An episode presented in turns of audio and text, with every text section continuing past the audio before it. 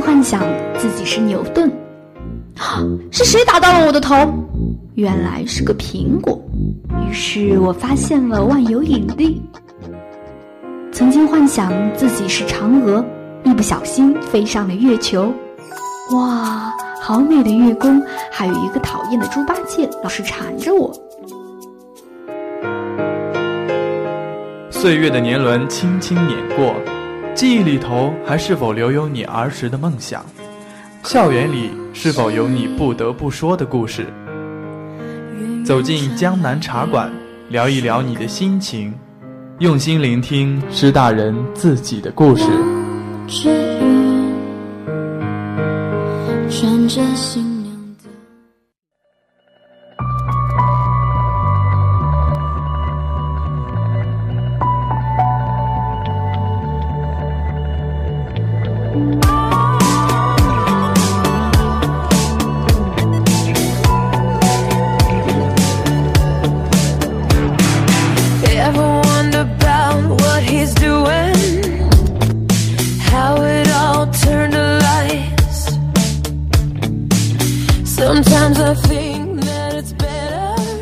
剪辑的梦想走出国门，一路向南，到那个遥远的彩虹之国南非。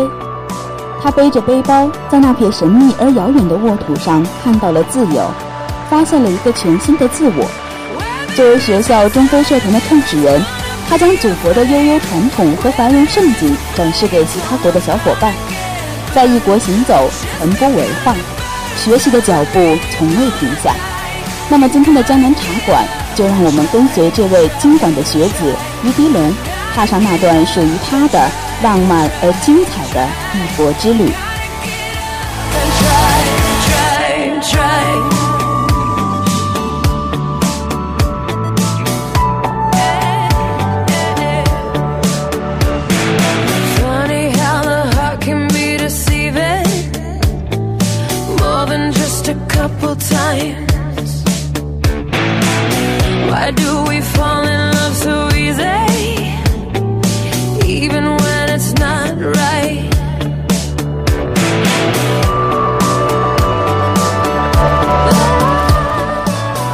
大家好，您现在收听到的是江南茶馆，我是小彤。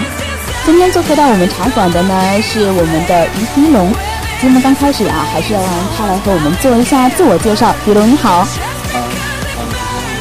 嗯大家好，我是来自经管公司的嗯一三级学生，嗯，我叫于碧龙。然后呢，我在去年的下半年，嗯，去了南非这个彩虹之国，嗯，进行了为期一个嗯为时一个学期的交换。哦，我们今天呢，其实也想和狄龙来讨探讨一下，就是他关于这个去到南非的一些很奇妙的经历。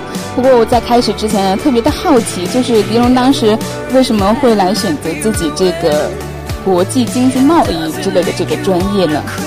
嗯嗯，这说来也也也是比较巧，因为我姐姐她是属于她读的也是这个专业，然后她自己在现在在做在从商，然后我觉得她发展比较顺利。然后她从小就一直建议建议我，就说好好学英语，然后以后就是可以跟我一起，我们俩一起开个工作室。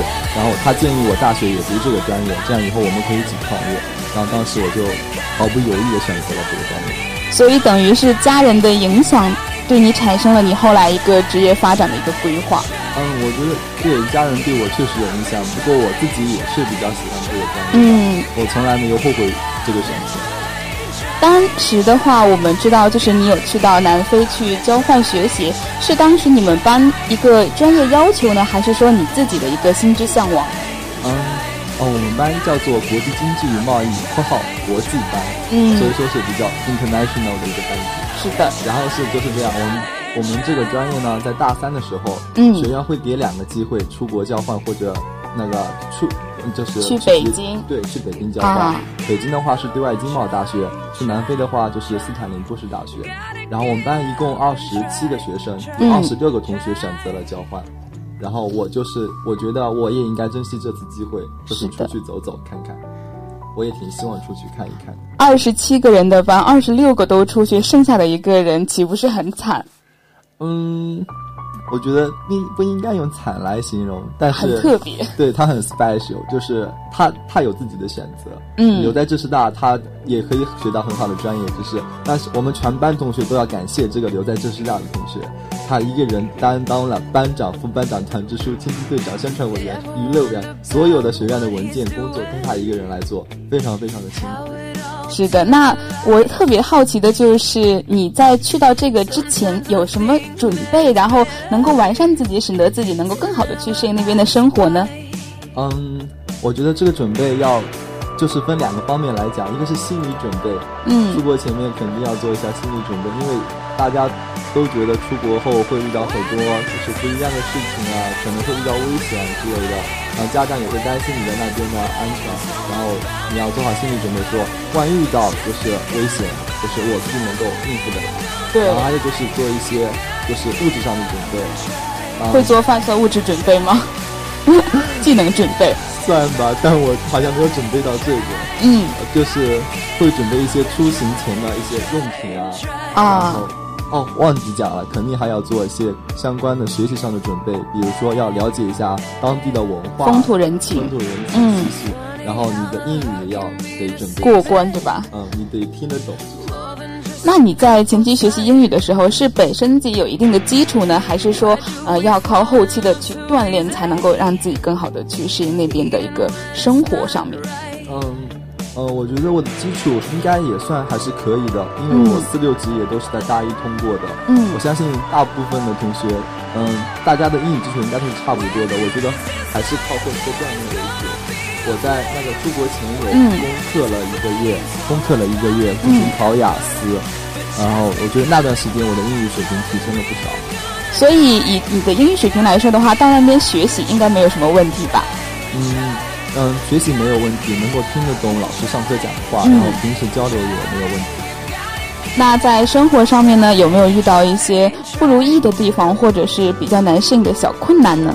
嗯，对我来说，我最大的困难就是饮食方面的了。哦，怎么说呢？因为我真的很难适应，开始真的很难适应当地的食物。我觉得那个真的不适合我的胃口，每天吃了饭。就是感觉自己永远也吃不饱，就半夜还是饿着肚子的感觉。哎，那你可以来跟我们聊一下那边的饮食文化到底是什么样的呢？主要是以吃什么为主呢？跟我们有什么不太一样的地方？嗯，其实因为我去的是南非的开普敦嘛，嗯，那边其实也是以白人为主，所以说一切都是比较西化的，是餐点也比较西式。早餐的话一般是咖啡加面包，然后中餐的话。有时候会也是面包，加上一些培根之类的汉堡包，然后可能会有南非当地的食物，那些很奇怪的米糊糊裹着面包，面包里面夹点肉。对，我们在电视上有看到过。对，就是就不适合中国人的胃口。我喜欢吃偏咸一点。我感觉迪龙作为一个南方人来说的话，可能食米来说的话，对他们应该是比较重要的。但那边每天吃面包，肯定自然也是不适应的。对对对，而且因为我爸爸是厨师。哦，那你怎么不会做饭呢？因为我在家里面都不用做，就是有老爸老妈他们会做，所以说我我懂得就是怎么去品尝一道食物，更更多的是去吃，我觉得，然后就很奇怪就。每次同学问我，既然你爸是厨师，你咋不会做菜？怎么也得遗传到一点嘛？我说这个不是靠遗传的，这是靠后天学习的。然后大部分时间我都没有在那边学习，跟我爸做菜，所以说这方面技能确实不强。那你们在那个过程中有没有其他的同学，然后来一起做一些家乡的食物，然后来弥补一下自己身在异国的一个环境？有，我们班的女女生都是女神。他们真的好厉害，他们，我就是我觉得很庆幸能这次出去有女生跟我跟我们一起去，就是他们拿到锅碗瓢盆就自然而然的会做菜，就是我们男生就负责买菜，然后我我作为男生里面还不会做菜的那一个，就每次都负责洗碗，啊，我们在中秋节啊一些就是中国传统节日的时候会聚在一起一起做菜一起吃。那其实还是挺有意思的，但是听说你们不止在吃的方面呢有一些特别之处，好像在呃生活上面、旅行上面呢也有一些独到之处啊。那我们在一会儿的节目中呢再来为大家介绍一下。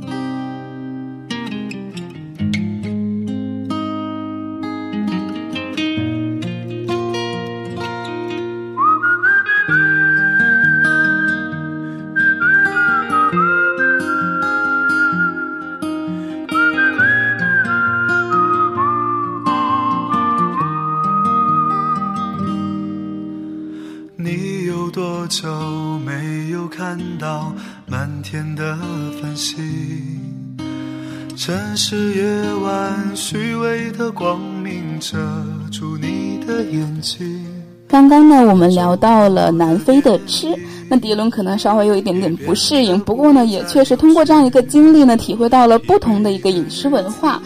那接下来呢，我想来跟他聊一聊行走。其实我觉得迪伦应该是一个很喜欢旅行的人，对吧？嗯，对，我挺喜欢旅行的。嗯，旅行的感觉很棒。在国内的时候都有去过哪里吗？嗯，我就是嗯有去过很多地方，就是印象最深刻的上次去跟我的好朋友两个人去厦门度过了那一个那一个三天三天三夜，那段时间那段时光是最快乐的。然后我自己也会去一些周边的省市啊进行进行徒徒步游，然后是自己一个人做背包客。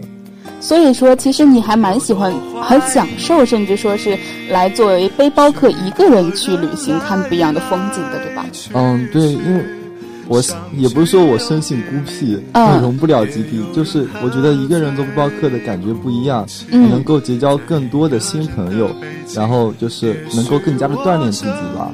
所以在南非的时候，你才决定一个人背上行囊去到处走走吗？对的，因为我想去。就是认识这个新的世界，去结交新的朋友。那你在这个过程中有去到特别有意思的地方吗？嗯，我去了南非，就是当地很多，嗯，主要是在开普敦周边的一些地方，比如说，嗯，南非的地标性旅游景点桌山。嗯，桌山的话，因为为什么叫桌山？因为它整座山这样子。像一一一个桌子，上面是平的，整个山像一个桌子一样，比较平坦。对，很高。据说几千年前它是沉入海底的，然后后来浮出来之后，成为南非的一个地标性的一个旅游景点。嗯，每就是我去的时候，游客也超级的多。然后我们是坐，我是坐缆车上去的。嗯，因为比较高，当时时间我只安排了一天爬桌山，然后比较紧，我就选择了就是没有爬，而选择坐缆车。那你在这个过程中有没有遇到不一样的人，或者是结识到很特别的朋友呢？有，嗯，就是在桌山那一次，因为我是一个人去旅行，就是我在那边用单反自拍，你知道是怎样的感觉吗？因为没有人去能给你拍照嘛？对，就是我想就是。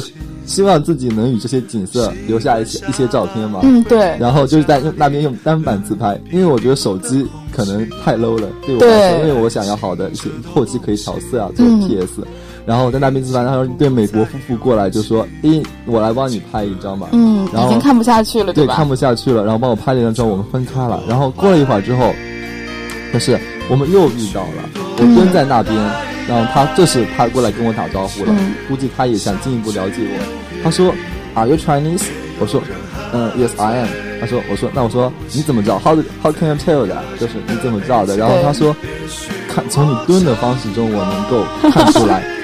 哦，他真的很了解中国人，我觉得，因为我他说你这是典型的 Chinese squat，就穿典型的中国式蹲法。是的。然后就是因为这个梗，然后我们一路相伴而行。所以说，在这个过程中，你也是能够结识到比较特别的一些朋友，能够和他们的相识，应该算是一种缘分。对。不过我好想吐槽，确实是因为你可能还是手比较长，才能单反自拍。像我的话，可能就算了。好吧，其实你也是可以做到的。单反自拍有很多种方式的，你可以把单反放在一个可以固定的地方，固定的地方自拍，做一个就是那个定个时间。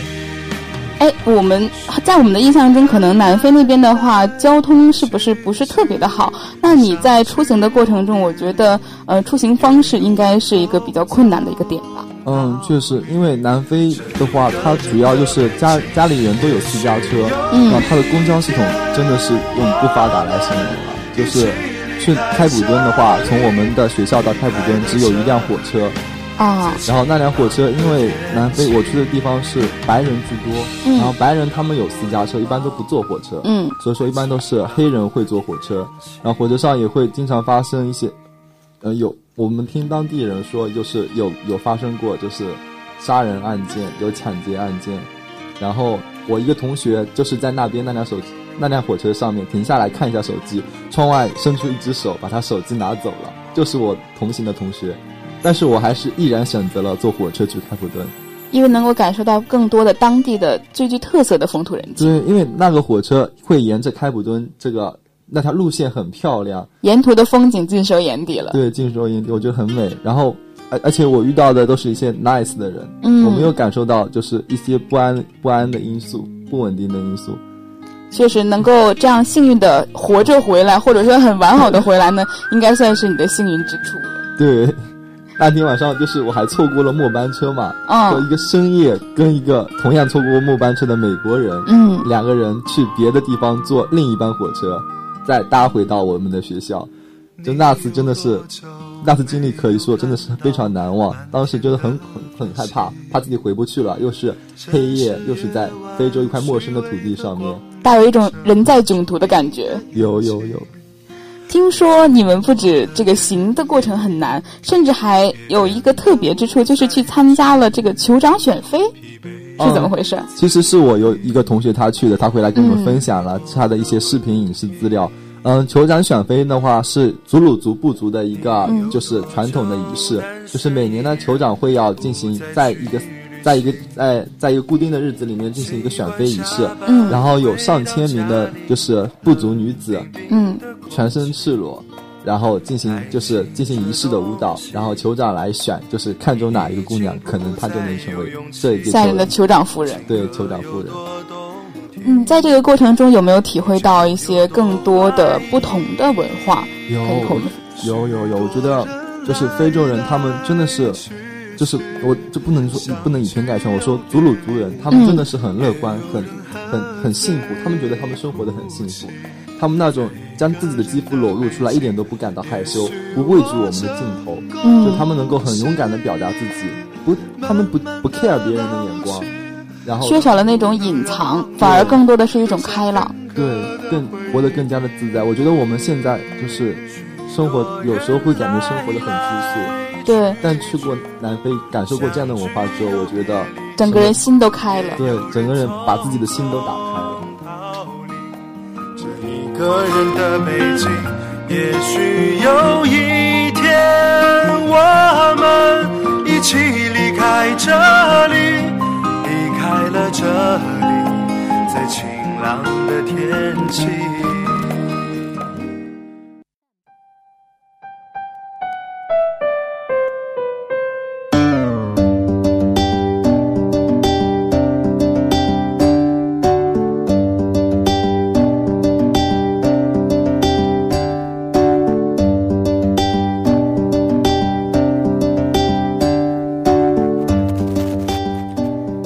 我们和狄龙聊到了他在南非的一些衣食住行方面，但其实他还特别之处呢，就在于他是一个文化的交流者，可以说是一个宣传大使的感觉啊。也不能这么说，因为我很爱国，在嗯你身处国外会有更加强烈的爱国之情。所以你才去创办了这个中非交流协会，是吧？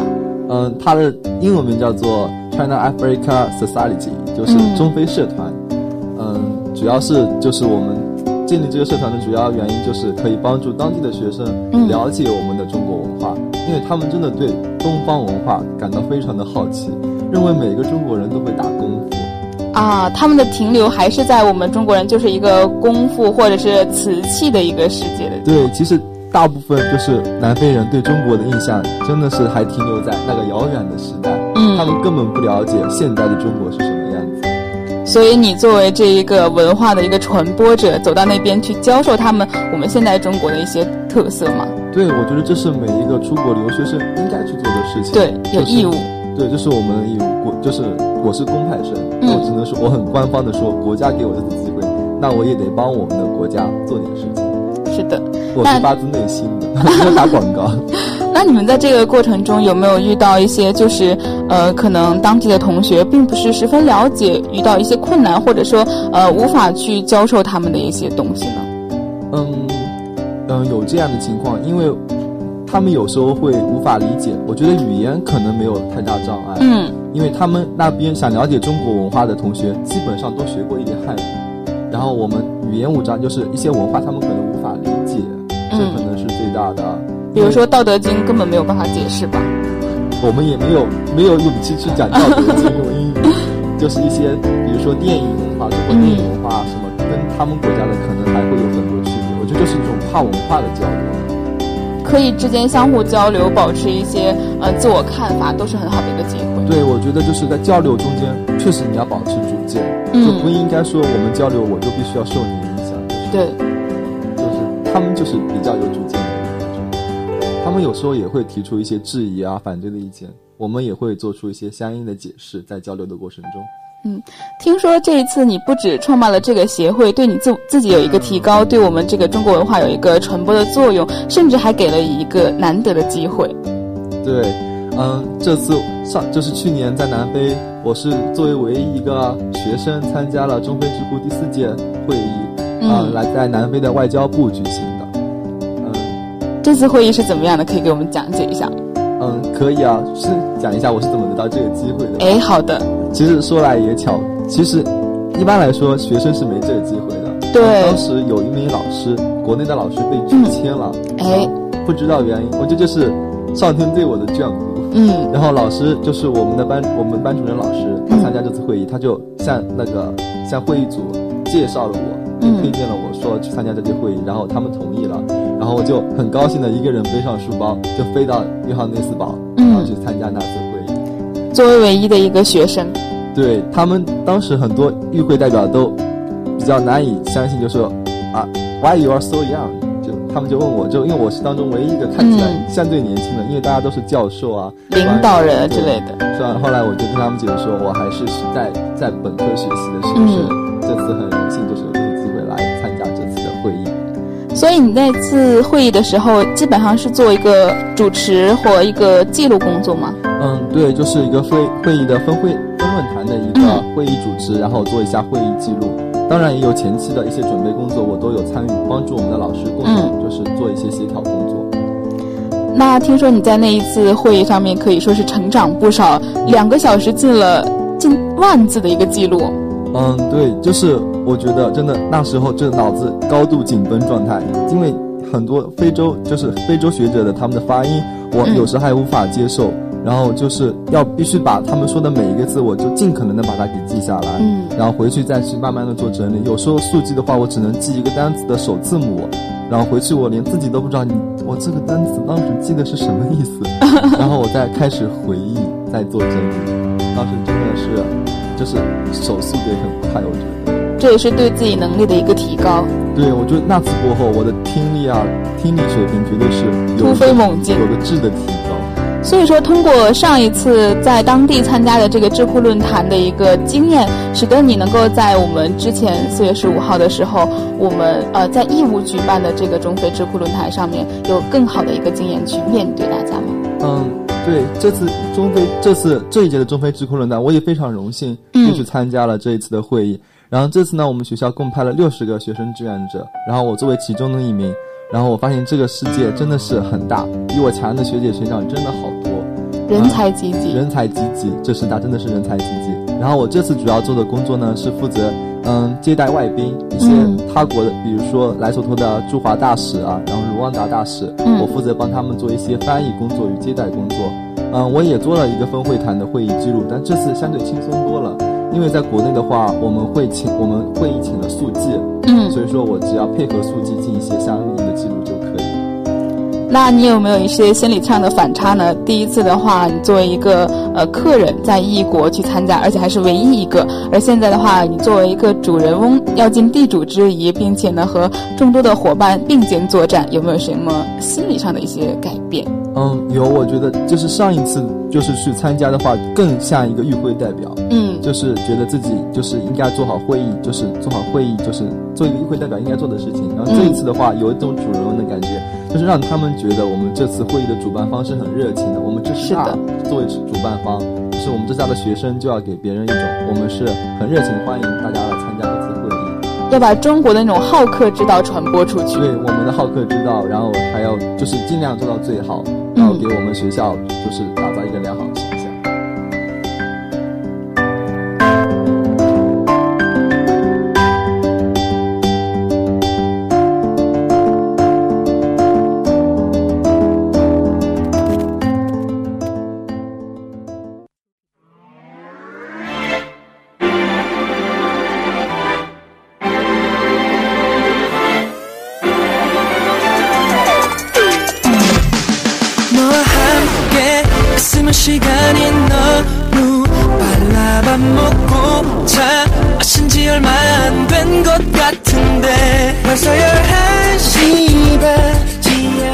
历了出国的旅行，然后学习交流，还有包括参加了中非论坛，我相信狄龙的一个自己的一个心境变化应该是不小的。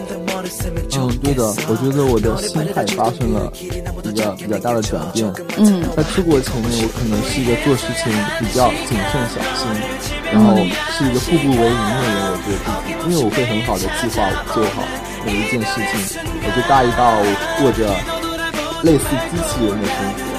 我会给自己定一下目标，然后去执行。然后回国之后，我觉得我看开了许多事情。嗯，一些事情我觉得随缘吧。对，不是也不是随缘，就是也是随缘。就是说，有些事情你不一定要那么刻意的去为难自己去做。嗯，看自己的话要有自己，就是我会带入更多自己内心自己的想法。嗯，以前的话我会很受外界影响。对，比如说以前经常会为了一些呃荣誉或者是名利去参加各种各样的一些比赛，可能有时候并不是自己想要的东西。嗯，确实，我参加了，确实参加了许多比赛，一些各种各样的志愿者活动。嗯，有时候确实是为了得到某一份荣誉而去参加。我就这样做，现在回想起来，当时的自己虽然很努力，但是我觉得方法可能并不是很正确。如果嗯，如果再给你一次机会的话，你还会那样去做吗？嗯，我觉得我可能还会那么做，因为。自己走的路自己对自己走的路，我从来不后悔。嗯，那其实我觉得，像之前我们老师经常跟我们说到的一句话，就在大一的时候刚进来，也希望能够通过这个机会呢，送给大家，那就是有的时候真的无用之用方为大用，你不一定要去刻意的去寻找什么，可能在你慢慢的日常生活中，你已经积攒到了你自己要得得到的东西。那在我们的这个节目的最后呢，其实也想让狄龙来给我们的听众朋友送几句自己的一些人生的感慨，或者说，也可以分享一下你在未来有什么样的一些不同的计划。嗯，那我就先来分享一下我自己的计划吧。嗯，我觉得我我以后应该会就是因为有这次出国的经历，然后因为选择这个专业，因为我自己也是一个比较具有开发性开发性思维的人，我觉得我会从事一些比较有创造力的工作。我想要进到一个嗯对外开放比较大的公司，做我自己想做的，类似于营销、贸易之类的工作。然后我觉得要送给听众们的朋友们呢，就是一定要遵从自己的内心，做自己想做的事情。有时候不需要太 care 别人的目光，不需要去太太在乎别人对你的看法，因为我们所处的环境可能会有会有一些拘束，可能会感到一点压力。但是我觉得一切都要勿忘初心。对我们未来的道路呢还很漫长，但是其实我们应该相信的就是坚持的人总会等到黎明照进黑暗的那一刻。好，那我们本期的江南茶馆呢到这里呢也要和大家说再见了。我是小童，我们下期再见，拜拜。